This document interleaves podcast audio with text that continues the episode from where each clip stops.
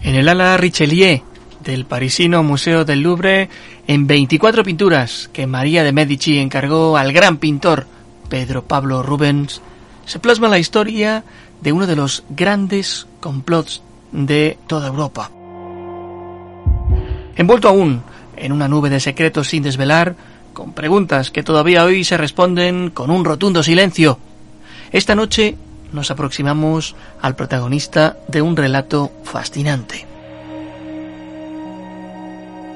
De esos 24 cuadros que conforman parte de una magnífica colección del Museo francés, destaca uno, La apoteosis de Enrique IV.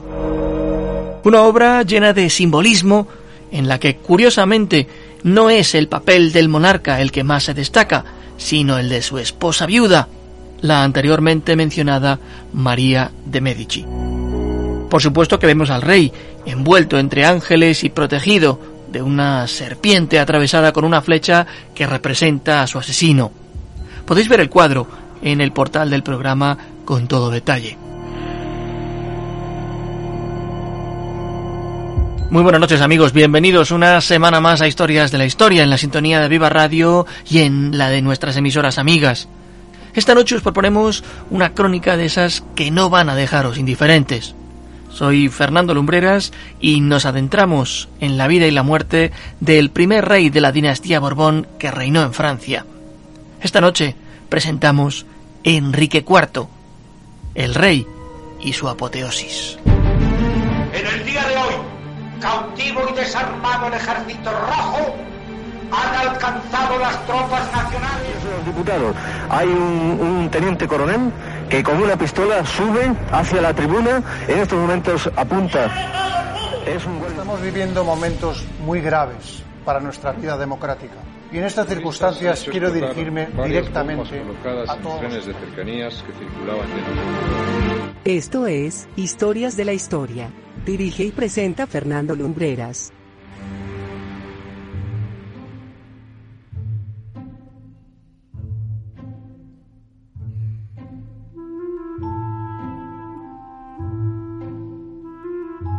El 13 de diciembre de 1553 nacía en la ciudad de Po, en las faldas de los Pirineos franceses, Enrique de Borbón. Era hijo de Antonio de Borbón, duque de Vendôme, y de la reina Juana de Navarra. Recibió bautismo católico, pero fue educado en la fe calvinista, o, lo que es lo mismo, en la de los hugonotes, nombre que reciben los protestantes franceses de la rama de Calvino. Enrique perdió a su padre cuando tenía tan solo nueve años y a tan joven edad tuvo que asumir los títulos de éste. En el corazón de Europa, el protestantismo y el catolicismo estaban pugnando por imponerse. No en vano se sucedieron guerras entre ambos bandos que marcaron la historia de gran parte de los territorios del viejo continente. Enrique participó en la tercera de aquellas campañas y apoyando a los protestantes. Era muy joven, tenía 17 años cuando la paz de Saint Germain rubricó el final de aquella contienda y dicha paz pasó por unas consecuencias que ni el propio futuro rey había previsto. Una de las concesiones que hubieron de hacer los hugonotes franceses fue que Enrique tenía que casarse con Margarita de Valois, hermana del rey Carlos IX de Francia. Ninguno de los dos novios quería casarse con el otro, pero lo cierto es que la boda se celebró en la Catedral de Notre Dame. Aquellas nupcias no estuvieron exentas de inesperados sucesos. La madre de Enrique, Juana, falleció cuando se dirigía a París a la ceremonia. El Papa Gregorio XIII no autorizó el enlace y el pueblo parisino, bueno, el pueblo parisino estaba ya con los ánimos muy cargados. La cosa había llegado a tal punto que incluso se produjeron disturbios de tal envergadura que el propio gobernador de París y su familia tuvieron que salir apresuradamente de la capital francesa.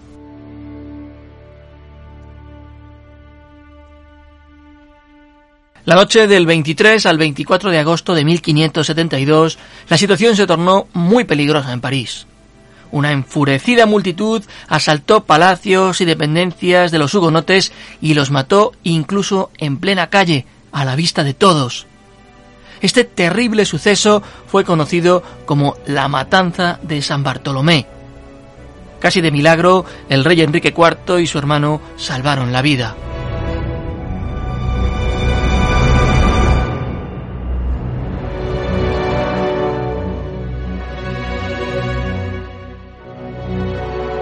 Pero claro, al futuro monarca no le quedó más remedio que garantizar su supervivencia porque los sucesos de aquella madrugada habían significado el detonante de una revuelta de consecuencias imprevisibles.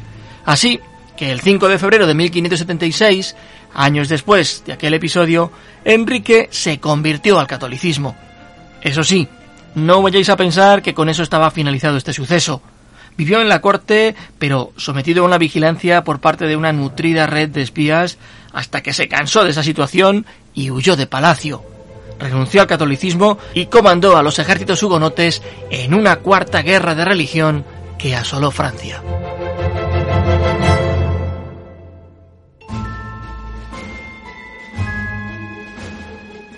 En 1574 muere el rey Carlos IX de Francia y asume el trono su hermano Enrique III, también católico. Enrique III morirá asesinado el 2 de agosto de 1589 y dado que su hijo Francisco de Alençon también había muerto cuatro años antes, el heredero al trono francés no fue otro que Enrique de Navarra, un hugonote. Ya os podéis imaginar la tensa situación que se vivió con una guerra civil de por medio que fue bautizada como la Guerra de los Tres Enriques.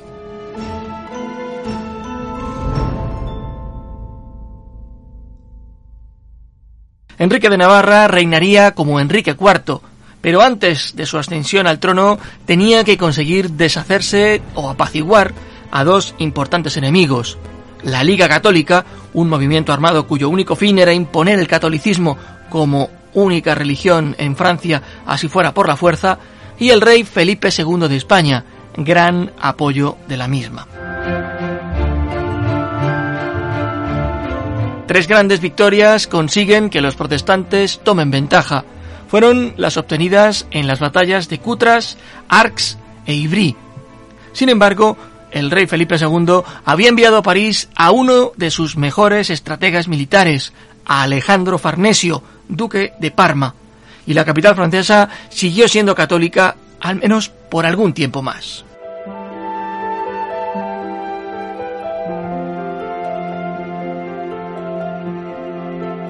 El 25 de julio de 1593, con el objetivo de garantizarse el trono francés y apaciguar a sus enemigos, Enrique de Navarra vuelve a convertirse al catolicismo. Es entonces cuando pronuncia la famosa frase París bien vale una misa.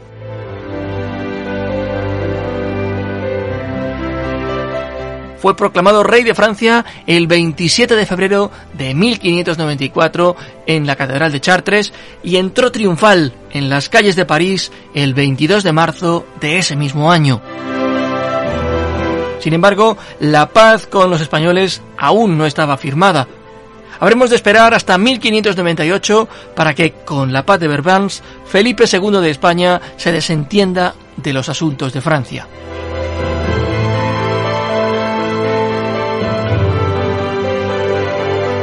Una de las primeras cuestiones que resolvió el nuevo rey fue terminar con los roces entre católicos y hugonotes. Así, el Edicto de Nantes de 1598 pone por fin paz entre las dos facciones religiosas y consolida su papel como monarca. Si había conseguido pacificar París primero y Francia después, las cosas no iban igual en su casa, se divorció en 1599 de su primera esposa, Margarita de Valois, y se casó en segundas nupcias con María de Medici, descendiente de la familia italiana asentada en Florencia y que, pese a las continuas aventuras de su marido, le dio nada menos que seis hijos.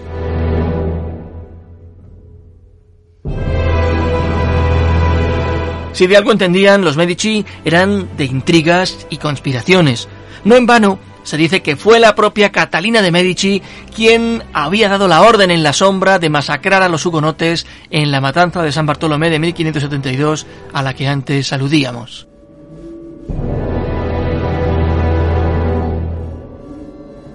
Enrique IV establece a partir de 1598 la autoridad real, lo cual incrementa su presencia en los asuntos de Estado.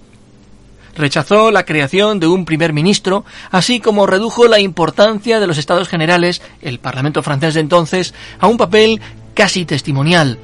Eso sí, puso en marcha una serie de medidas encabezadas a mejorar las condiciones de vida de muchos de sus súbditos, lo que le hizo ganar simpatía.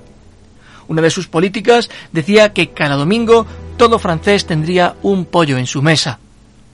Verdad o no, todavía hoy el rey Enrique IV de Francia es uno de los monarcas más recordados y queridos en nuestro país vecino.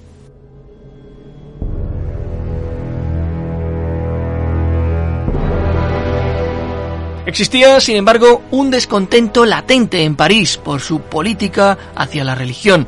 No en vano fue objeto de varios intentos de asesinato en las calles de la capital.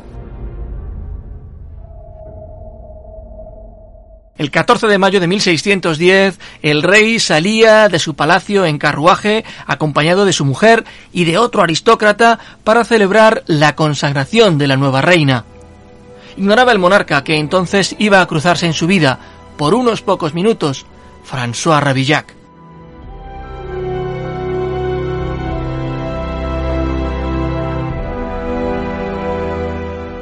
Ravillac había nacido en Angulema, un enclave católico rodeado de territorios controlados por los hugonotes. A los 19 años se había trasladado a París, malviviendo en hostales y pensiones de mala muerte hasta que ingresó en un convento, pues decía que tenía visiones místicas. Sin embargo, no pudo aguantar la austeridad de los monjes y salió de allí, regresando a su ciudad natal, donde trabajó como maestro y contrajo algunas deudas. No obstante, en la mente de François una idea iba tomando forma. Tenía que hablar con el rey para convencerle de que emprendiera una guerra contra los herejes hugonotes y pacificar a Francia de forma definitiva. Con esa idea fue a París intentando pedir audiencia en varias ocasiones, pero en todas ellas se le denegó. Arruinado, sin un plan, vivió en la indigencia en la capital francesa se hospedó en un albergue próximo al Palacio del Louvre, lugar de residencia del rey, y esperó el momento adecuado en que ejecutar sus planes.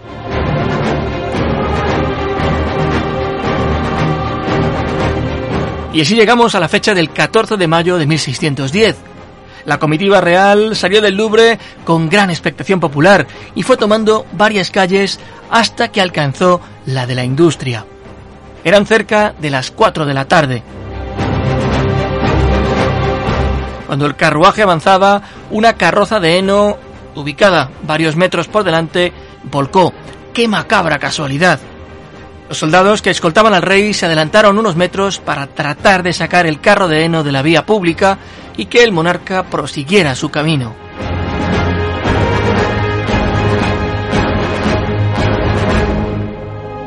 Fue el momento en que Rabillac aprovechó para acercarse al carro y apuñalar al rey, que falleció casi en el acto. Rabillac no hizo nada por escapar, fue rápidamente apresado y llevado al palacio de Retz, donde fue interrogado. Al ver que no obtenían resultados de sus interrogatorios, los jueces ordenaron que fuese llevado a la conciergerie, donde fue nuevamente interrogado y torturado durante varios días. Durante este tiempo siempre declaró que actuó por su cuenta y que no había sido contratado por nadie. Sin embargo, ni los jueces ni la opinión pública le creyeron.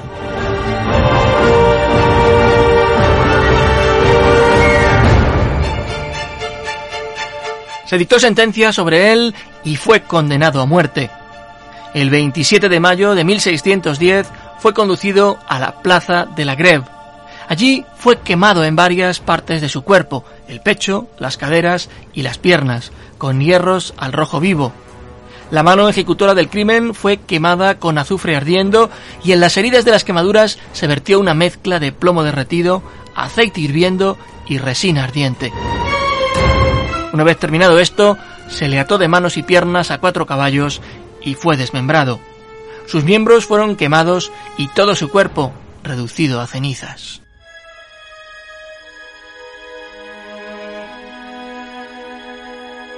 Muerto el rey, la primera medida que tomó su viuda fue la de convocar al Parlamento para invocar una regencia que le permitiera reinar hasta que su hijo, Luis XIII, cumpliera la mayoría de edad. Por supuesto, lo consiguió. La muerte del rey Enrique IV estuvo llena de no pocos interrogantes. Ya el propio rey había advertido de varios complots organizados por los jesuitas para asesinarle, pero, ¿y si su propia esposa estuviese involucrada? ¿Por qué en el momento del magnicidio desaparecieron de la escolta real prácticamente todos los hombres armados y los que había se encontraban lejos de la zona de protección del monarca? Esas preguntas aún hoy siguen sin ser contestadas.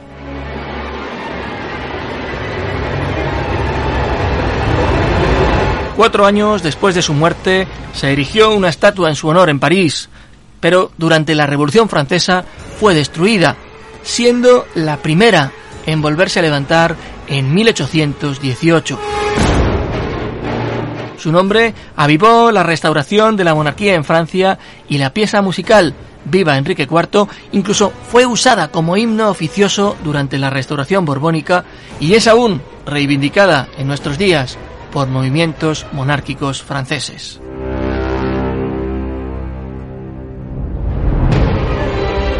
En 1793, durante la Revolución Francesa, los cuerpos de los reyes, reinas, príncipes y princesas y nobles inhumados en la Basílica de Saint-Denis fueron extraídos de sus ataúdes, profanados y enterrados en una fosa común fuera del edificio. El cuerpo de Enrique IV se encontró en buen estado, ya que fue momificado según la tradición italiana, y fue expuesto durante varios días al público, sufriendo todo tipo de mutilaciones, entre ellas la de la cabeza.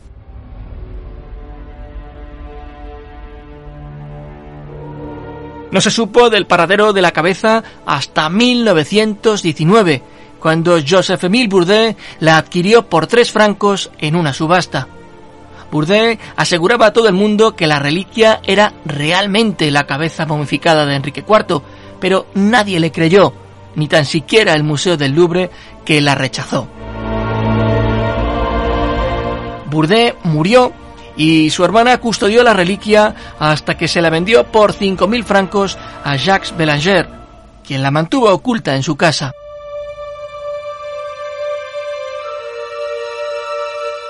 Unos periodistas, con la colaboración de Jean-Pierre Babelon, presidente de la Sociedad Enrique IV, lograron localizar al ya jubilado Belanger, quien tras varios meses confesó que tenía la reliquia y accedió a cederla para una investigación científica por la cual se pudo comprobar casi al 100% que era efectivamente la cabeza de Enrique IV, con la imposibilidad de usar la prueba de ADN además. Posteriormente, la comparación del ADN de la cabeza con la de Luis XVI ha podido confirmar su autenticidad.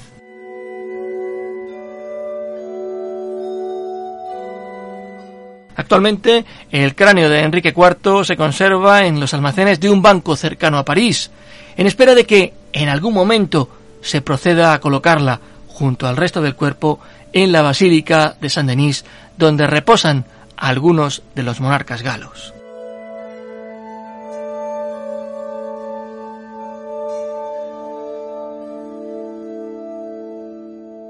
Y esta es la historia de Enrique IV, el primero de los monarcas franceses de la dinastía borbónica. La misma que aún rige en nuestro país. Esperamos que la hayáis encontrado interesante. En el portal del programa encontraréis todos los podcasts emitidos anteriormente, así que no os podéis perder ninguno. Nosotros regresaremos la próxima semana con una nueva historia.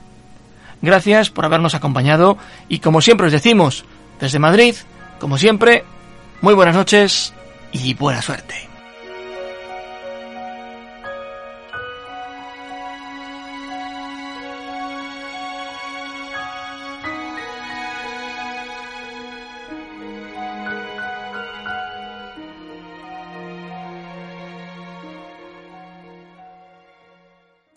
Viva Radio tu radio de viva voz.